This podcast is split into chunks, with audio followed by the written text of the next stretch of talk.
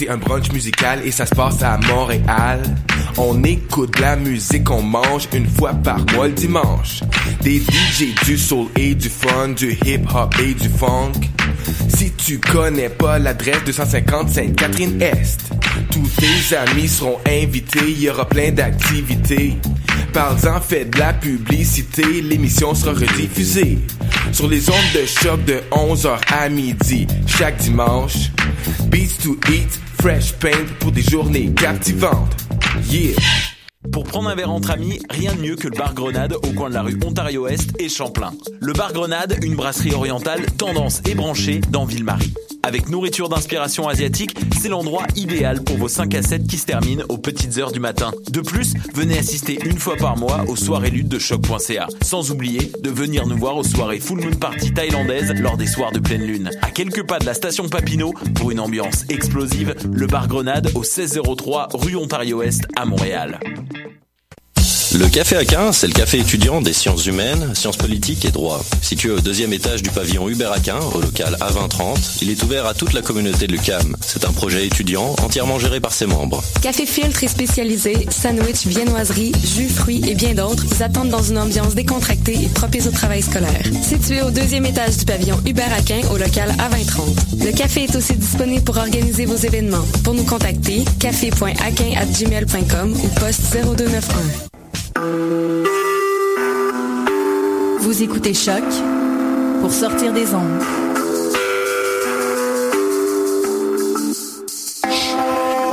Podcast, musique, découverte. Sur choc.ca. Qui était le premier sur Terre? C'était l'œuf ou la poule?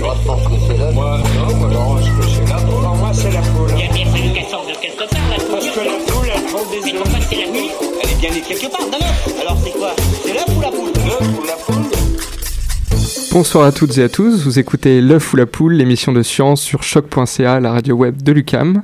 C'est notre dernière émission sans Karine avant son retour de vacances, mais je suis toujours très bien entouré dans le studio ce soir en direct puisque je retrouve Marion Spé et Marianne Deshôtels. Bonsoir. Salut. Bonsoir. Ainsi que notre invité de ce soir, Philippe Savard. Bonsoir monsieur Savard. Bonsoir. Alors ce soir, Marion, dans ta chronique d'actualité des sciences, tu vas nous parler de quoi?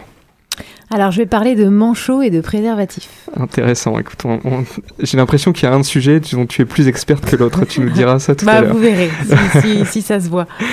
Et Marianne, toi, dans ta chronique euh, des femmes en sciences, tu nous parles ce soir d'Eddie Lamar, une scientifique mais aussi une star de cinéma dans les années 40. Une étoile filante euh, qui a eu une carrière flamboyante. Oui. On verra ça en fin d'émission. Et notre grand thème de ce soir, c'est l'enseignement des sciences, les sciences de l'éducation et l'enseignement des sciences. Alors, pour euh, parler de ça, quoi de mieux que de recevoir un enseignant des sciences? C'est pour ça que nous recevons Philippe Sa- Savard ce soir, qui est enseignant des sciences au secondaire à l'école Le Vitrail à Montréal et également enseignant à la fac de didactique de l'UCAM, donc enseignant des enseignants. Nous parlerons donc ce soir de l'enseignement des sciences. Et tout de suite, on va commencer avec Marion et la chronique d'actualité des sciences. Alors, pour commencer, je vais revenir sur une information qui a fait le tour des médias à la façon d'un virus et qui, malheureusement, était erronée. Peut-être que vous en avez entendu parler, peut-être même que vous l'avez retenu, tant les mots ont fait sensation. 150 000 manchots ont été décimés par un iceberg en Antarctique. Le très sérieux Guardian était même l'un des premiers à en faire un titre. Alors loin de moi l'idée de lui jeter la pierre, puisque de nombreux journaux ont repris l'information euh, par la suite, sans, il semble, s'assurer de la véracité de cette information qui était euh, alarmante. Et pourtant, donc, la réalité est sérieusement à nuancer. Alors mettons tout de suite fin au suspense. Non, ces quelques 150 000 oiseaux marins n'ont pas disparu de la surface de la Terre. La première auteure de l'étude m'a même avoué qu'elle était extrêmement étonnée de cette information et encore plus de sa diffusion. Réjouissez-vous donc, les manchots ne sont pas morts, mais au lieu de ça, ils ont vraisemblablement mis les voiles pour trouver un meilleur site de reproduction. Alors reprenons. L'étude publiée dans la revue spécialisée Antarctic Science met en avant le déclin de la population de deux colonies de manchots, situées au Cap Denison et sur les îles Mackellar, dans l'est de l'Antarctique. En décembre 2010, un gigantesque iceberg qui s'appelle B09B, euh, qui a une surface de 100 km, est venu s'échouer sur la baie du Commonwealth, où justement se trouvent les deux colonies dont je viens de parler. Alors c'est indéniable, la présence de l'iceberg a gêné les adélies qui nichaient là. Il leur a bloqué l'accès à la mer, euh, l'accès pourtant est vital pour eux et leurs poussins lors de la période de reproduction. Il faut savoir que chez les manchots, les deux parents prennent part aux soins à prodiguer aux petits. C'est-à-dire que quand l'un est en train d'incuber les œufs, ou de couver ou nourrir les poussins, eh bien l'autre est en mer, en train justement de chercher de la nourriture, euh, principalement du krill. Et normalement, comme les auteurs l'écrivent dans la publication, ces oiseaux ont besoin d'eau accessible dans les 2-3 km de leur colonie. Mais l'iceberg, comme je l'ai dit plus haut, a bloqué l'accès à la mer et il les oblige à faire un détour. Résultat, les manchots doivent marcher environ 60 km pour rejoindre l'eau. Et pour eux, marcher, c'est bien plus coûteux en énergie que de nager. Alors attention, par contre, ils peuvent marcher ces 60 km et même bien plus. Alors si vous avez en tête l'image d'une file indienne de cadavres, chassez-la immédiatement, c'est absolument pas ça. D'ailleurs, les auteurs ne disent en aucun cas avoir retrouvé des carcasses gelées. Par contre, ils ont recensé des œufs abandonnés et des poussins morts, et ça c'est logique. Parce que comme je le disais euh, avant, les manchots adultes alternent les soins aux petits et la recherche de nourriture en mer. Celui qui s'en va chasser des proies et qui doit donc marcher pour, pour y parvenir, à cause de l'iceberg, vous vous rappelez, met forcément plus de temps que s'il pouvait nager. Et pendant ce temps-là, son partenaire l'attend au nid, il jeûne. Il attend, mais si sa moitié rentre trop tard, alors il préférera abandonner son nid pour assurer sa survie. S'il est relayé après de longs jours, alors il aura besoin de temps pour restaurer ses réserves, euh, qu'il va restaurer en mer, et il restera d'autant plus longtemps euh, qu'il a euh, attendu. Bon, vous l'aurez compris, c'est un cercle vicieux, et dans la plupart des cas, les œufs et les poussins sont ceux qui en pâtissent. Alors si on résume, l'iceberg a fait du site de reproduction des adélies un endroit inhospitalier, ou du moins pas bon du tout pour leur reproduction. Et c'est la raison pour laquelle ces manchots ont préféré lever le camp, ou plutôt ne plus y revenir. Ils sont allés chercher un meilleur endroit avec par exemple un meilleur accès à la mer. Dans la publication, les, auteurs mentionnent une colonie non loin de l'iceberg, dont la population est justement en train d'augmenter. Voilà qui corrobore l'hypothèse d'une relocalisation. Alors maintenant euh, que la vérité est rétablie, on peut se poser une autre question. Est-ce que le changement climatique est derrière tout ça? Alors je vais vous décevoir, c'est difficile à dire, parce que chaque environnement local possède des caractéristiques propres et est de ce fait différemment affecté par les changements globaux. C'est par exemple pour cette raison que les populations de manchots dans l'est de l'Antarctique sont en phase de stabilisation, alors que celles de la péninsule, donc dans l'ouest, sont en déclin. On peut d'ailleurs y voir là aussi une, relocalisation avec potentiellement des individus nichant en péninsule qui seraient venus s'installer plus à l'est. Et alors maintenant que la vérité est rétablie, tu nous parles d'un autre sujet qui n'a rien à voir. Alors rien à voir effectivement, mais on reste quand même dans l'hémisphère sud. J'ai trouvé un point commun et, la, reproduction, exactement. Donc ça fait deux points communs. Euh, alors on reste euh, donc dans l'hémisphère sud avec une invention qui nous vient de l'Australie et plus précisément de l'université du Queensland où des chercheurs se sont penchés sur la confection d'un nouveau préservatif. C'est donc le thème de ma de mon deuxième sujet. Alors c'est pas vraiment un nouveau préservatif, c'est plutôt de nouvelles fibres microscopiques à ajouter au latex pour rendre la capote plus fine et résistante. Alors après les intestins d'agneau, la poche d'air, de l'esturgeon ou du poisson-chat ou encore le caoutchouc, c'est donc un nouveau latex qui pourrait bien équiper les préservatifs de demain. Les scientifiques australiens ont travaillé avec des propriétaires aborigènes dans le nord-ouest du Queensland et ont mis au point une nouvelle méthode d'extraction de nanocellulose, donc c'est les fameuses fibres microscopiques dont je parlais plus haut, à partir d'une plante appelée spinifex. Cette plante est largement répandue à travers l'Australie et sert notamment à fixer les dunes de sable le long des plages. Les aborigènes l'utilisent depuis longtemps, ou devrais-je même dire depuis toujours, pour ses diverses propriétés, notamment euh, ses qualités adhésives qu'ils utilisaient pour leurs lances. Pour l'instant, le préservatif que les chercheurs ont conçu a une épaisseur de 45 microns, ce qui correspond plus ou moins à celle d'un cheveu. Et pour rappel, les capotes d'aujourd'hui mesurent entre 70 et 80 microns, donc on a largement euh, baissé l'épaisseur. Alors euh, un préservatif plus fin pour une meilleure sensation qui pourrait donc révolutionner les ébats et peut-être que son utilisation serait plus commune auprès des amoureux d'un soir ou de plus longtemps. Merci Marion, on te retrouve dans deux semaines. Oui, merci. Tu nous as toujours pas dit quelle était ta spécialité?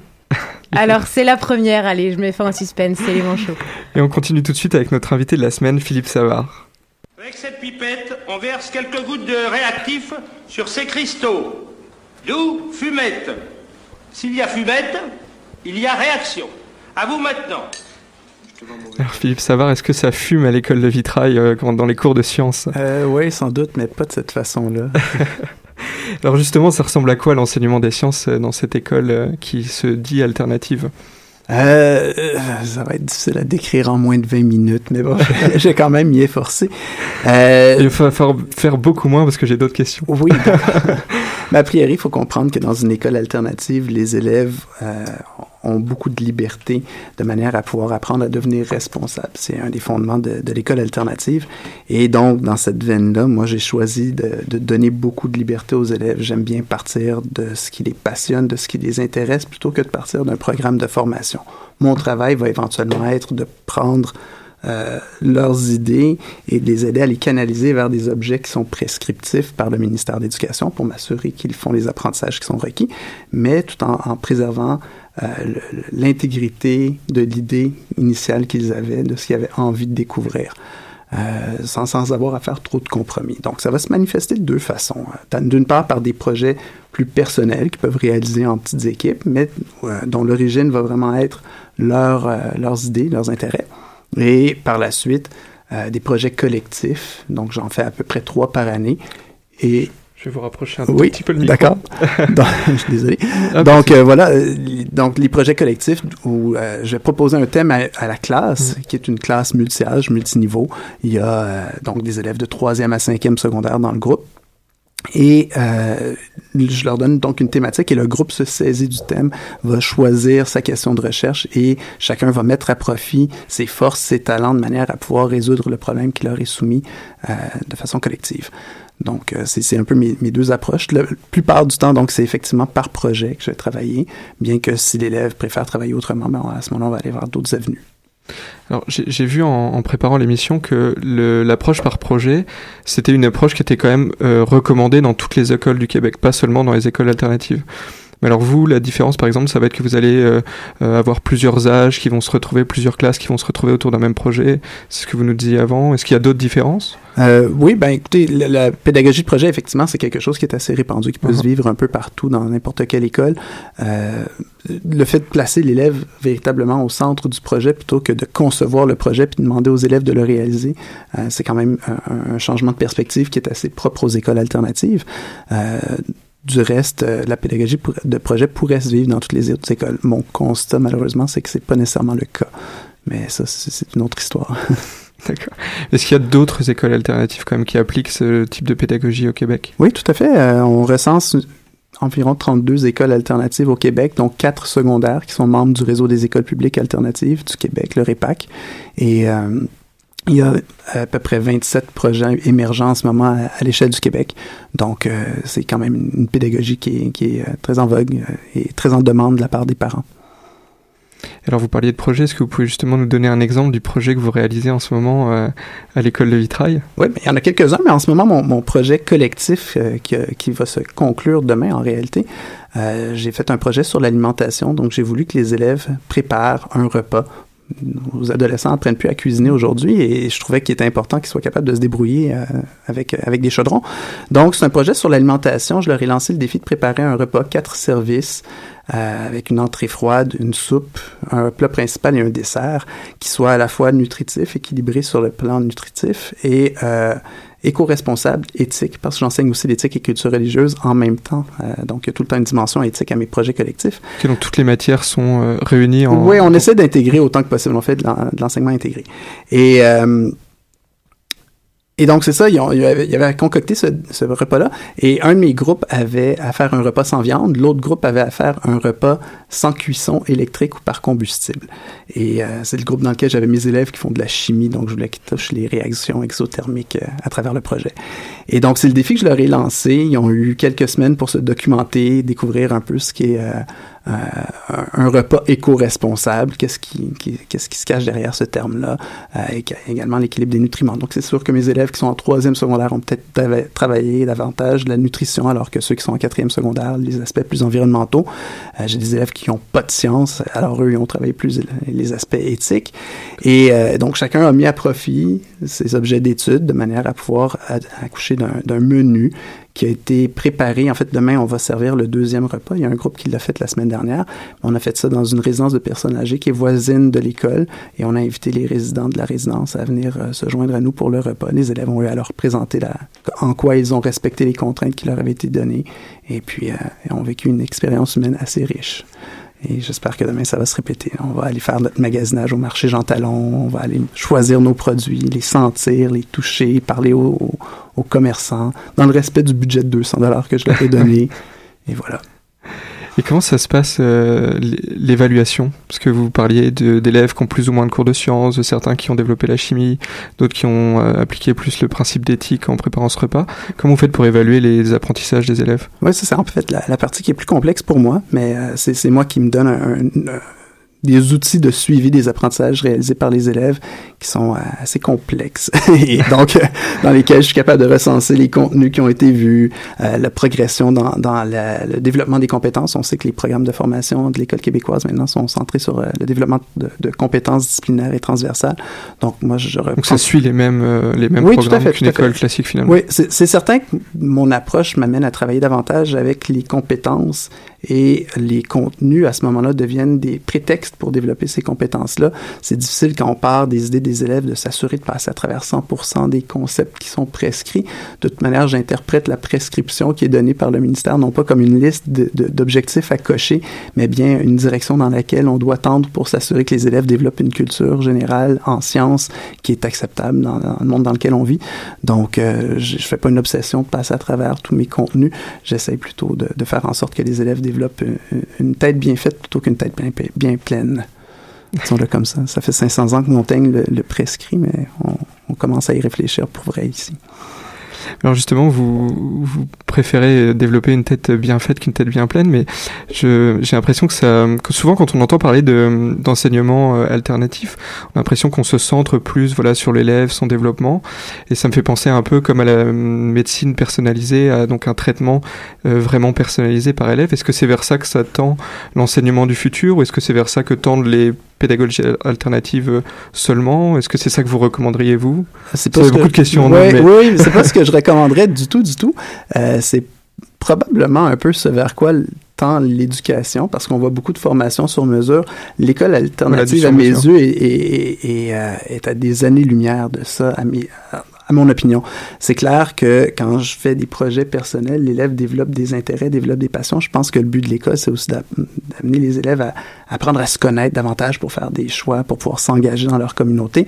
Et donc, c'est quelque chose qui est important. Mais en même temps, justement parce que je veux pas qu'ils se gratouillent le nombril à longueur de journée, je vais leur proposer des projets euh, communautaires, des projets collectifs dans lesquels ils vont avoir à mettre à profit leur talent de manière à résoudre un problème qui est commun, qui est collectif. Comment est-ce que je vais être capable, moi, avec tout ce que je suis, de, pouvoir contribuer à améliorer le monde dans lequel je vis et non pas juste développer ma, mes, mes, intérêts puis ma, ma petite vie égoïste. C'est plutôt l'inverse finalement. C'est pas la pédagogie qui s'adapte à l'élève, c'est plutôt l'élève qui va s'adapter à, à, la vie en collectivité, voilà. à l'école elle-même. Mettre ses temps, puis, puis pas demain, maintenant.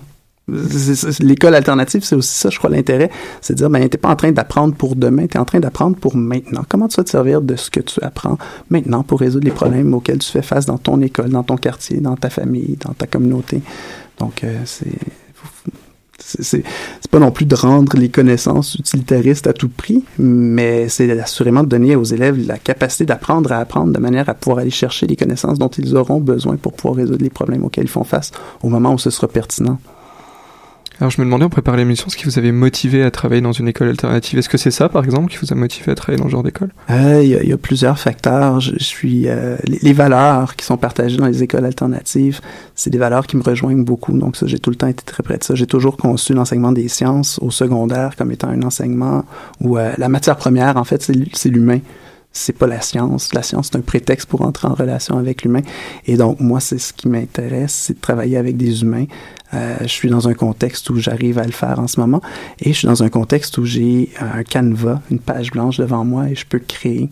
Donc, l'innovation pédagogique, l'innovation à tous les points de vue dans une école alternative, c'est quelque chose qui est, qui est possible, qui est facile parce qu'on s'est donné une structure souple, adaptable, alors que dans des milieux plus traditionnels, ben, on, il il y a une vision. Je, probablement que j'aurais pas la, la, vision que j'ai de l'enseignement en ce moment si j'avais travaillé dans un milieu traditionnel. Mm. En ayant eu la chance de travailler depuis 14 ans dans une école alternative, j'ai appris à, à m'ouvrir les horizons, à voir, euh, à voir plus globalement ce que peut être l'enseignement parce que j'ai pas de contraintes.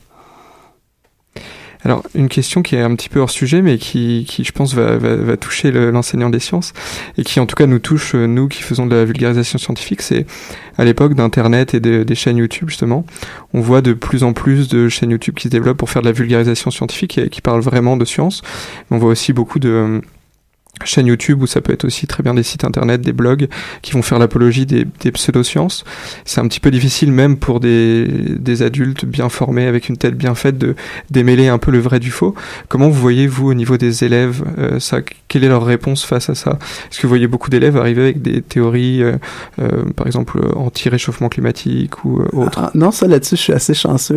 Anti-évolution, anti-réchauffement climatique, j'en ai pas trop. Par contre, c'est clair que j'ai des élèves qui croient dur comme fer, qui les extraterrestres ont été découverts, qu'il y a des spécimens cachés un peu partout dans des bases militaires américaines. La, théorie du complot est extrêmement difficile à déconstruire euh, chez, chez n'importe qui, chez les élèves y compris. Euh, ce que j'ai toujours essayé de faire, c'est de les amener à travailler sur leurs sources. Comme je travaille beaucoup par projet, les élèves ont à trouver l'information. C'est pas moi la première source d'information. Je vais jamais donner un cours magistral, leur expliquer des choses. C'est pas ce que je fais à l'école. Ils ont leur projet, ils ont leur source d'information et je vais les amener à travailler sur la qualité de leurs sources, essayer de s'interroger à savoir si c'est quelque chose qui, qui est plausible, si c'est quelque chose qui a été validé par une communauté scientifique. Et donc, euh, cette discrimination-là est extrêmement importante pour qu'ils soient capables justement de faire eux-mêmes le choix d'une source qui est fiable, puis que ce soit pas tout le temps, euh, ben ok, tant que je suis à l'école, mon enseignant me donne la vérité, puis après ça, ben, oups, j'ai pas les outils intellectuels nécessaires pour pouvoir faire face à cette réalité-là. Donc, euh, ou à l'absence de l'enseignant. Donc, c'est ça. Dès maintenant, je veux qu'ils apprennent à faire la discrimination entre une source qui est fiable et une source qui ne l'est pas. C'est pas toujours facile à faire. J'arrive pas toujours à déconstruire non plus les mythes qui se sont créés avec le temps, mais euh, je, je fais mon possible. Et quand vous enseignez, euh, puisqu'on, je vous ai dit en vous présentant que vous enseignez à la faculté de didactique de la faculté d'éducation, oui. La faculté d'éducation, pardon, au département didactique. Voilà, c'est ça. C'est moi qui me mélange un peu les pinceaux. Est-ce que euh, vous avez une méthode aussi alternative d'enseignement aux enseignants, ou est-ce que les enseignants sont euh, plutôt réceptifs à ce genre de, de méthodes différentes? Euh, oui, en fait, très, très réceptif. Euh, c'est clair que mon mandat comme chargé de cours à, à la faculté, c'est pas de, de, les former à l'école alternative. Euh, je suis là pour leur enseigner la didactique, puis il est très peu probable qu'ils travaillent un jour dans une école alternative. Il y en a pas tant que ça, il y a pas tant de postes que ça qui existent. Et donc, mon, mon objectif, c'est pas nécessairement de les former à, à une pédagogie alternative. Je me centre sur des objets qui sont plutôt prescrits par, euh, par le, le, curriculum de formation, mmh. mais euh, c'est clair que je peux pas non plus être devant ces étudiants-là et ne pas leur parler de ce que je fais dans la vie. J'aime trop ça de toute façon.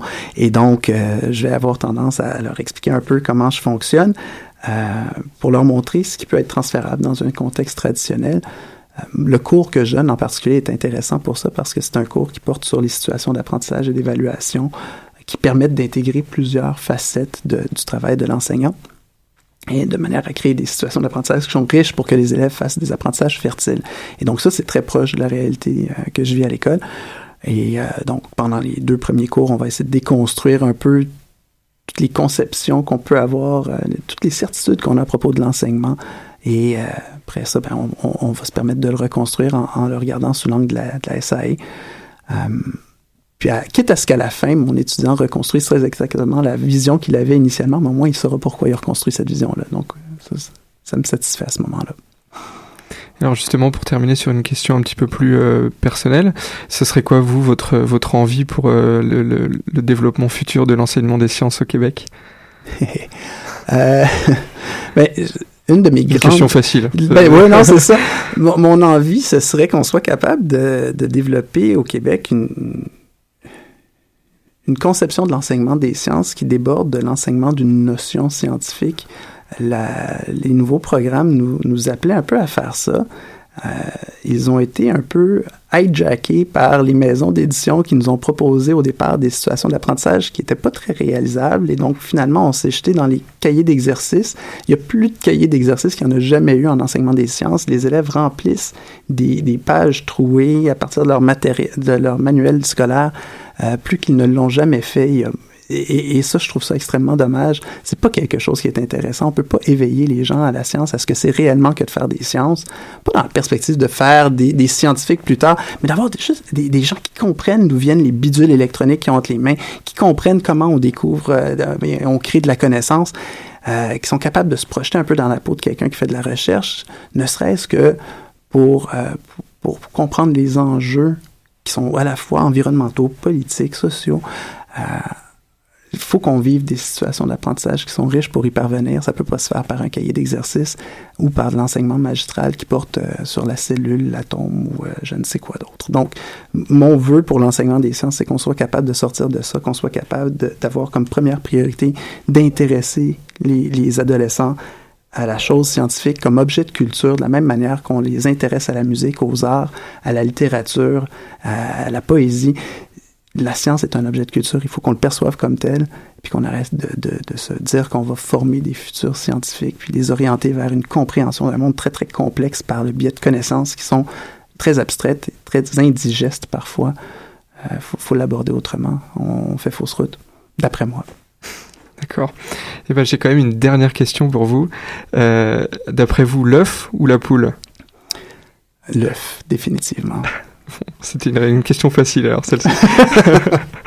Moi, je vous remercie d'être venu ce soir, Philippe Savard. Et je vous souhaite bonne chance pour le développement de vos projets à l'école de Vitrail. Merci. Et à bientôt peut-être.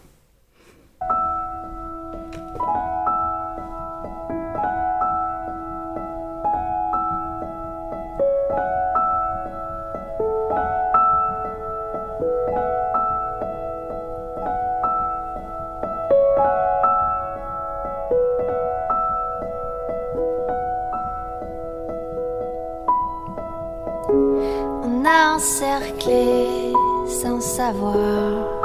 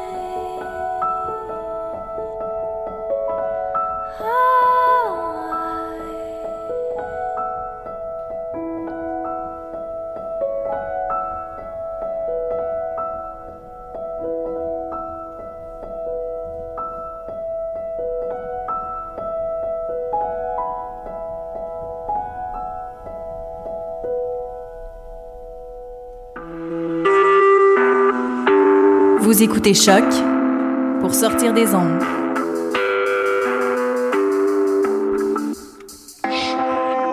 Podcast, musique, découverte.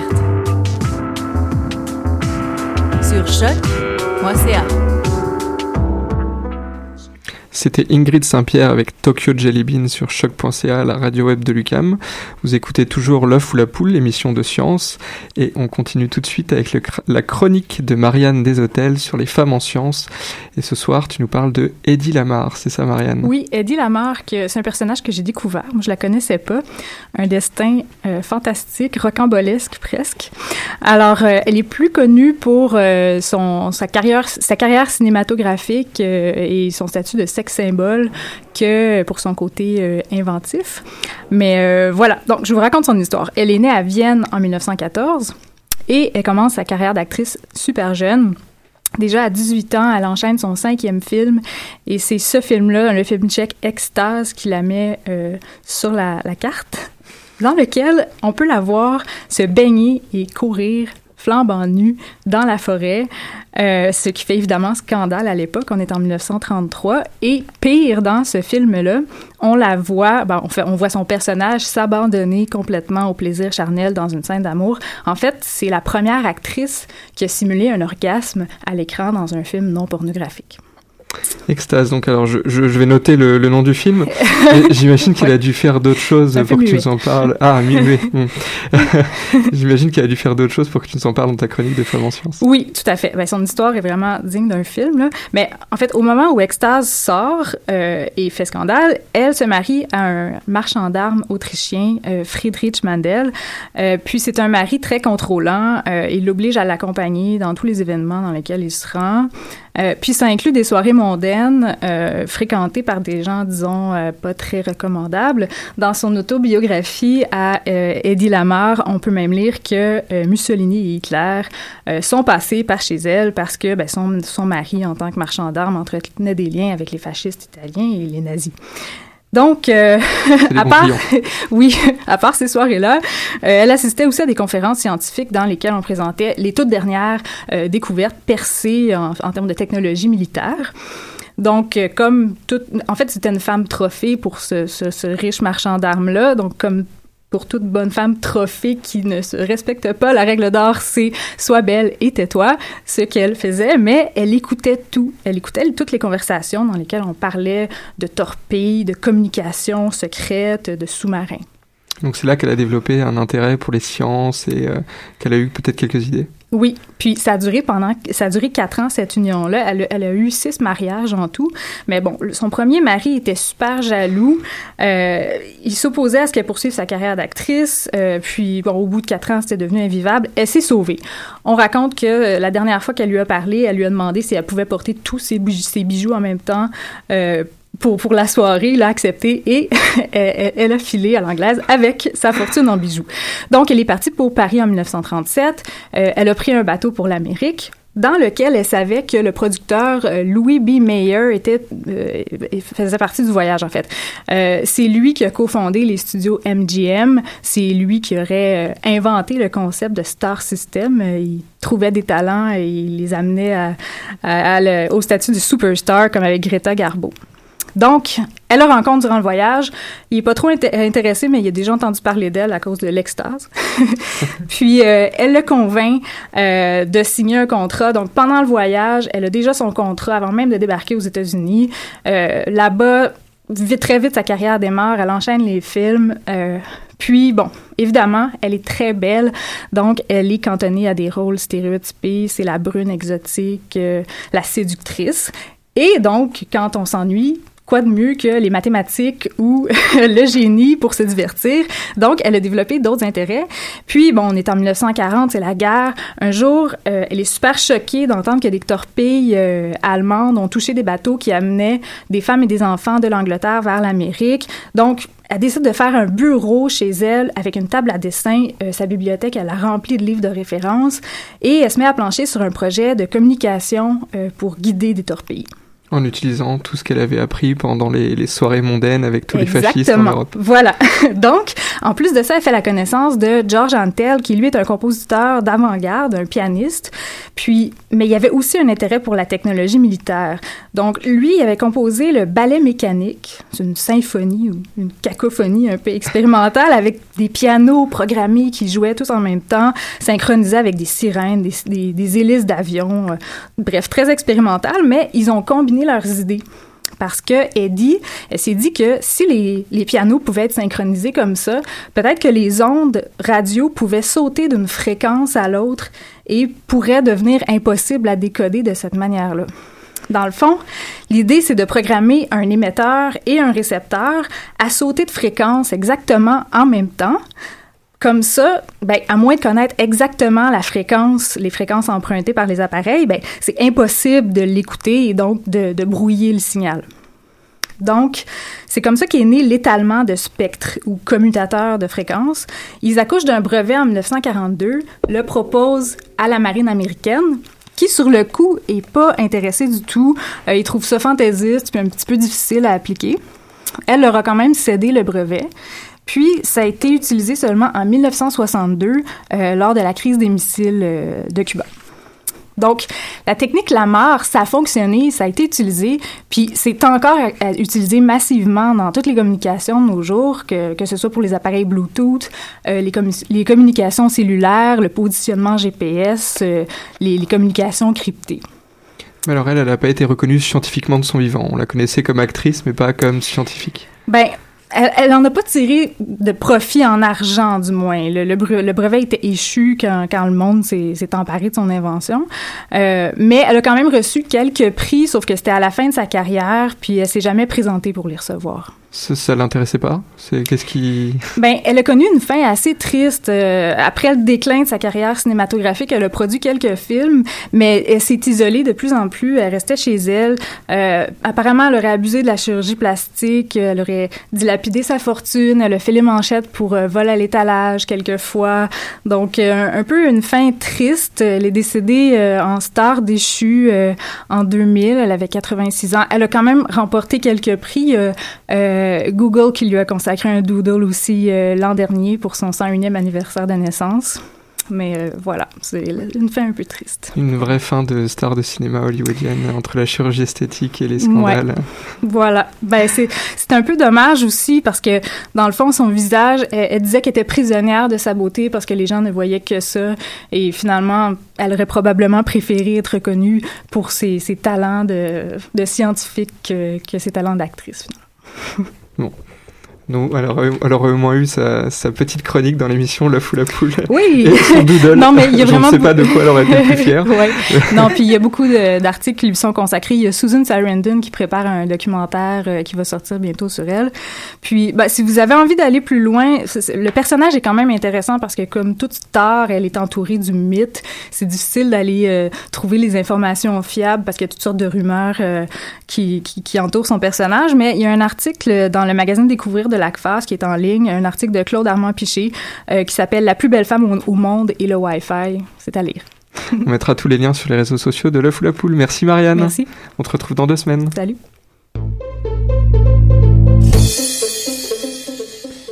Et tout de suite, on va continuer, même sans Karine, avec l'agenda scientifique des semaines à venir sur Montréal. Eddie Mora Salut Ça avance ton bouquin? T'en as écrit combien de pages? Aucune, pas même un mot. T'inquiète, je pense que je peux arranger ça. Un cachet par jour, et je n'avais plus de limite. J'avais désormais soif de culture. Et depuis quand tu parles italien? J'avais fini mon livre en quatre jours. Je voudrais renégocier mon acompte. Je comprenais l'intérêt des maths. De 12 000 à 2 millions 3 en 10 jours. Il me laisse perplexe, ce gars. Alors, monsieur Moore, vous savez que vous êtes un ovni? Quel est votre secret? J'ai un bon docteur. C'est un extrait du film Limitless qui sera diffusé le vendredi 26 février à l'auditorium du musée Redpath à l'occasion de la soirée à propos des stimulants ou des boosters de performance, voire d'augmentation de la motivation, ceux qui sont utilisés par certains étudiants ou universitaires. Donc la soirée sera euh, animée par, euh, enfin animée pardon, euh, la soirée recevra le professeur Joe Schwartz du département de sciences et sociétés de McGill à 17h, donc au musée Redpath, c'est gratuit, au métro McGill.